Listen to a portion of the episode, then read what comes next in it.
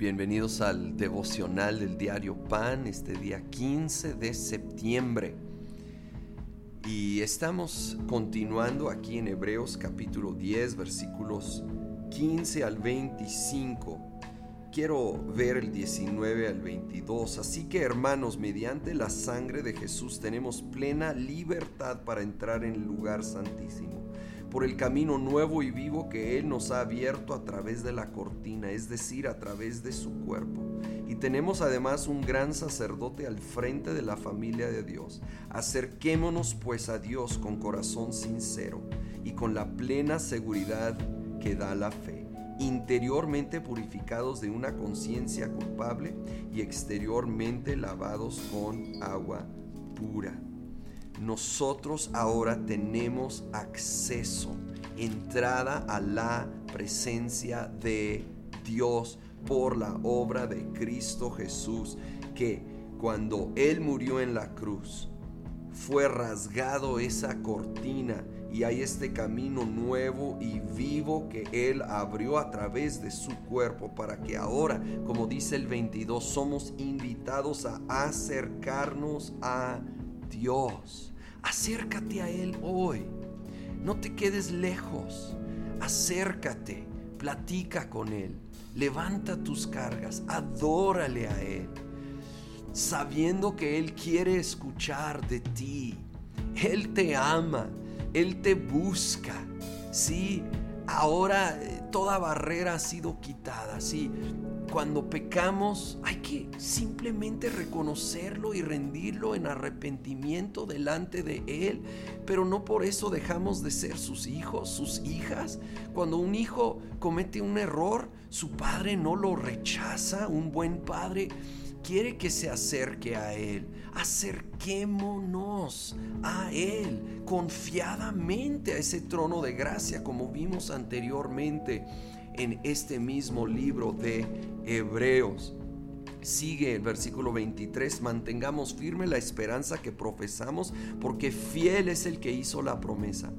Preocupémonos los unos por los otros a fin de estimularnos al amor y las buenas obras. No dejemos de congregarnos como acostumbran a hacer algunos, sino animémonos unos a otros y con mayor razón ahora que vemos que aquel día se acerca. Oh, somos llamados a mantenernos firmes y a ayudar el uno al otro, preocuparnos, estimular al, amor y las buenas obras. Y parte de ello, dice el versículo 25, va a ser a través de no dejando de congregarnos. Congregarnos para ser más fuertes nosotros y a la vez con una mentalidad de animarnos los unos a los otros. Y dice con mayor razón cuando, que se acerca el día, hablando del, del retorno de Jesús. Cada vez que está más cerca, cuando se ve más dura la cosa, cuando hay más pandemias y tribulación y dificultad, es todavía más importante estar conectado al cuerpo de Cristo como parte de una congregación local. Es un mandato bíblico y es para nuestro bien. Asegúrate de estar conectado y ser parte de una congregación local donde tú eres parte de ello, donde hay una, una conexión, donde buscamos animarnos los unos a los otros, ¿sí?